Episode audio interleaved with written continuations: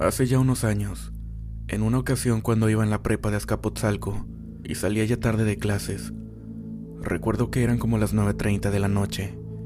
Iba caminando hacia el metro, en la estación Rosario, con uno de mis pretendientes de aquel entonces que me encaminaba a casa. Escuchamos que alguien nos iba siguiendo. Se escuchaban los pasos justo detrás de nosotros, como a dos o tres metros, por lo que apresuramos el paso sin voltear atrás pues pensábamos que nos podían asaltar. En aquel entonces esta estación del metro no era como hoy en día, por el metrobús y todo lo que modificaron alrededor. De hecho, a un costado de la salida del metro y el paradero había casitas de gente muy humilde, construidas con cartón y los más afortunados con láminas. Y pues la iluminación tampoco era tan buena. Y las pocas lámparas que habían fallaban también a menudo. Bueno, Nunca volteamos hasta que subimos las escaleras para ingresar a las instalaciones del metro y vimos que detrás de nosotros venía una mujer de negro, delgada, con el cabello largo y desaliñado, con el rostro inclinado al piso. Solo nos vimos el chico y yo, nerviosos, y apenas como diciendo, qué mal pensados, es una pobre señora y la tachamos de delincuente. Seguimos caminando para ingresar a los torniquetes y pensamos que la señora se había quedado afuera abajo en los paraderos. Ya que bajamos al andén para esperar el metro ir hacia Martín Carrera, cabe mencionar que estaba solo. Éramos los únicos esperando el tren. Ya estábamos ahí más tranquilos platicando en lo que acomodaban y ponían el tren en el andén, cuando me dice el chico con el que iba, no voltees, ahí viene la señora. Yo solamente asentí con la cabeza, mientras él sostenía mi mano y después me abrazó alejándome un poco de donde estábamos parados. Yo de reojo solo vi que la señora se puso a mi lado también, esperando el tren. Pero curiosamente en ese momento sentíamos un frío espantoso, en plena noche de verano. Cabe mencionar que en instantes previos no había corrientes de aire. Yo solo la veía de reojo sin lograr ver o distinguir bien sus facciones, o cómo era. Y la señora todo el tiempo veía al piso. Nunca levantó la cara y no la pude ver bien. En el momento en que llega el tren, e ingresamos al vagón. Nos sentamos mi amigo y yo en los asientos donde van dos juntos y otros dos juntos de frente. Y como no había gente, estábamos sentados el chico y yo lado a lado. Y la señora también ingresó al mismo vagón, pero solo se quedó parada como unos dos metros, frente a nosotros. Yo ya tenía miedo porque ella solo veía el piso y no emitía sonido alguno ni hacía nada. Incluso el tren dio marcha y ella no se inmutó ni se sostuvo de ningún pasamanos, como todos hacemos por inercia o reflejo para evitar caer o tambalear. Ya íbamos a la mitad del túnel para llegar a la siguiente estación, cuando la señora, si es que sí se le puede decir a esa cosa, emitió un sonido gutural e inclinó un poco su cabeza, como los perros cuando ven a su dueño. Yo solo me hice bolita y me aferré más al chico, y él igualmente asustado me dijo tranquila. Cualquier cosa ahorita nos bajamos y tomamos otro vagón. Cuando llegamos a la estación, ¿cuál va siendo mi sorpresa que cuando veo bien a la señora, me percato que no tenía pies, estaba flotando o levitando como a medio metro del piso del vagón. Todo esto fue cuestión de segundos, y en cuanto el tren abrió las puertas nos bajamos disparados el chico y yo del vagón. Se nos hizo eterno que se fuera, pues la señora seguía ahí dentro, y el chico me dijo ya en el andén cuando se fue el metro. No te había querido decir que no tiene pies para no espantarte. Yo sentía que se me doblaban las piernas del miedo, y es algo que nunca olvidaré. No sé qué era eso que vimos, y no quiero saber ni volverlo a ver. Hola. En el año 2017, transcurrían las remodelaciones en el metro Pantitlán. Me llamaron para trabajar exclusivamente en las madrugadas de dicha estación. Por la tarde, cuando pregunté a qué parte de la estación tenía que llegar, solo me comentaron que bajara por unas escaleras y ahí estaba montada una bodega provisional. Pero si han estado ahí o les han contado, en esa estación hay demasiadas escaleras y por lo tanto bajé por las equivocadas. Cuando bajé, vi trabajando un hombre. Era robusto, tenía las facciones muy marcadas, trabajaba sin chaleco ni casco, ni siquiera tenía camiseta puesta.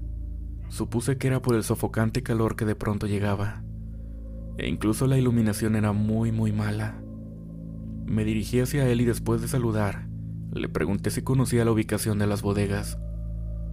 Él solo volteó, me miró y me dijo con un tono muy convencido, un rotundo no. De momento pensé que estaba de mal humor y me dije a mí mismo, ni hablar. Eso pasa por andar preguntando. Saqué de mi bolsa mi teléfono y mandé un mensaje a un compañero. Ya llegué. ¿En dónde están? Menciono lo del mensaje porque es importante para lo que a continuación pasó, pues mientras esperaba respuesta, seguí observando a este hombre que trabajaba ahí, que parecía tan enojado pero concentrado en lo suyo. Sin embargo, todo cambió cuando al estar mirándolo, al fondo comenzaron a pasar personas. Iban cargando cosas en sus cabezas. Por la escasa iluminación las veía muy poco y además noté algo muy raro. Todas esas personas, que eran alrededor de 15, tenían la misma estatura, aproximadamente 1,30. En ese momento el calor ya era más insoportable. El ruido que hacía el hombre que trabajaba con una pala lastimaba mi oído, y yo pensaba en si serían niños. Pero bueno, ¿quién deja a niños trabajar en un lugar así casi llegada la medianoche? Mis dudas cada vez eran más. Saqué de nuevo mi teléfono y nada. Aún no me respondían. No tardé ni diez segundos en revisar mis mensajes cuando al mirar a aquel hombre, su cara había cambiado por completo. Su nariz era más larga, sus facciones más marcadas como si mostrara los dientes a causa del enojo. Lo increíble fue que su abdomen había crecido, pues al estar sin camiseta se notaba más, como si se hubiera inflado. Me dispuse a subir las escaleras porque aunque considero ser una persona que trata de guardar la calma, lo que había visto ya rayaba en lo absurdo. No tenía lógica alguna. Di un par de pasos y al alejarme, escuché una voz horriblemente grave que me dijo, Ya mejor vete de aquí, no hay nadie. Fue ese hombre el que me dijo esas palabras. Sinceramente no volví a voltear. Sabía que estaba en el lugar equivocado. Y no me refiero a la zona de trabajo. Subí las escaleras, caminé un poco y encontré una persona de seguridad que me indicó por dónde tenía que ir. Para terminar mi relato, al ya estar en mi turno por la madrugada, bajé por esas mismas escaleras donde encontré a aquel hombre, y cuando bajé me di cuenta de que en esa zona no estaba trabajando nadie. Todo estaba bien iluminado. No se encontraba absolutamente nada de los escombros que antes vi, y mucho menos las personas que iban cargando cosas en su cabeza. De muchas cosas que me sucedieron trabajando en el metro, en específico nunca había contado lo que viví en esa ocasión. Pero hace unos días de nuevo pasé por la estación Pantitlán y recordé lo que pasó aquella vez a la que desde hace mucho recuerdo como la noche que bajé al infierno en Pantitlán. Bueno, aquí vamos. No podría decir que es una historia bizarra, paranormal, pero sí extraña y me sucedió en este año, apenas hace algunos meses atrás. Había escuchado mucho que en la estación del metro La Raza en la Ciudad de México, algunos usuarios se sentían como en un backroom. Sentía vibras muy pesadas y veían cosas extrañas, o hasta el tiempo se congelaba.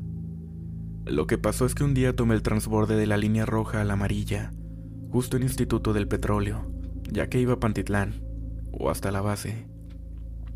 Esperé a que llegara el metro en el andén, y antes de que llegara me comencé a sentir algo cansado de la nada, y luego una punzada en mi nuca para luego dolerme la parte de la sien. Ahí pensé que era por todo el estrés que tenía de la semana y problemas personales. El metro llegó. Subí al vagón y fueron solamente dos estaciones para la raza. Al llegar ahí mi dolor creció, y lo que hice fue apretarme poco más arriba del tabique de la nariz, y cerré mis ojos y traté de relajarme. Sentí cuando el metro se detuvo. Por un momento mi música se dejó de escuchar en mis audífonos, tras ello abrí los ojos y se los juro que no es inventado. Toda la gente del vagón se me quedó viendo con una mirada pesada, otros con una sonrisa extraña, y esto me generó bastante incomodidad. No tardé más de 10 segundos en bajar la mirada, cerrar mis ojos, hablar conmigo internamente para luego abrirlos una vez más, levantar la mirada y ver que estaba justo a una estación de llegar a mi destino.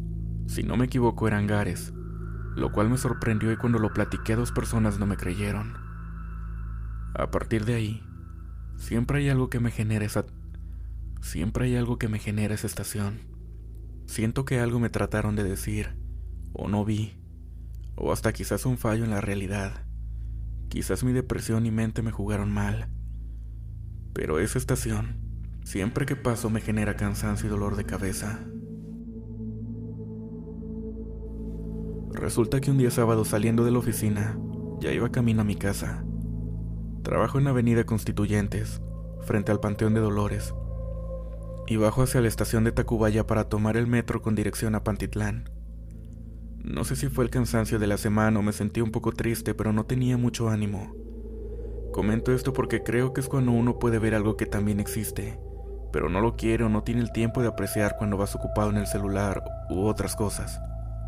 El chiste es que en la estación Chilpancingo, cuando el metro se detiene, Veo por la ventanilla de la puerta una mujer parada en la columna, que está justo para subir a una escalera eléctrica, pero ella estaba de frente al andén, con la cabeza agachada y el cabello hacia el frente. Vestía una bata color blanco como con un encaje en las mangas y al final del vestido. Cuando vi esta parte me di cuenta que no tenía pies. Y fue cuando comencé a sentir como cuando se te sube el muerto. El zumbido en el oído y esa sensación de pesadez Volteo a verla hacia la cara y ella ya comenzaba a levantar el rostro hacia mí. Lo bueno es que una compañera del trabajo que iba junto a mí me jaló para que le pusiera atención a lo que me platicaba. Después de salir del trance y comienza el metro a avanzar, me asomo por la ventanilla que estaba junto a los asientos y ya no veía nada. Después llegué a la casa y recordé aquellas historias donde se menciona ver a una mujer de blanco que se aparece justo en esa línea. Lo bueno es que no la vi a los ojos. No sea que me hubiera seguido a la casa, porque dicen que esos espectros se adhieren a ti cuando haces contacto. Es lo que me ha pasado en el metro. Tal vez no es mucho, pero así fue.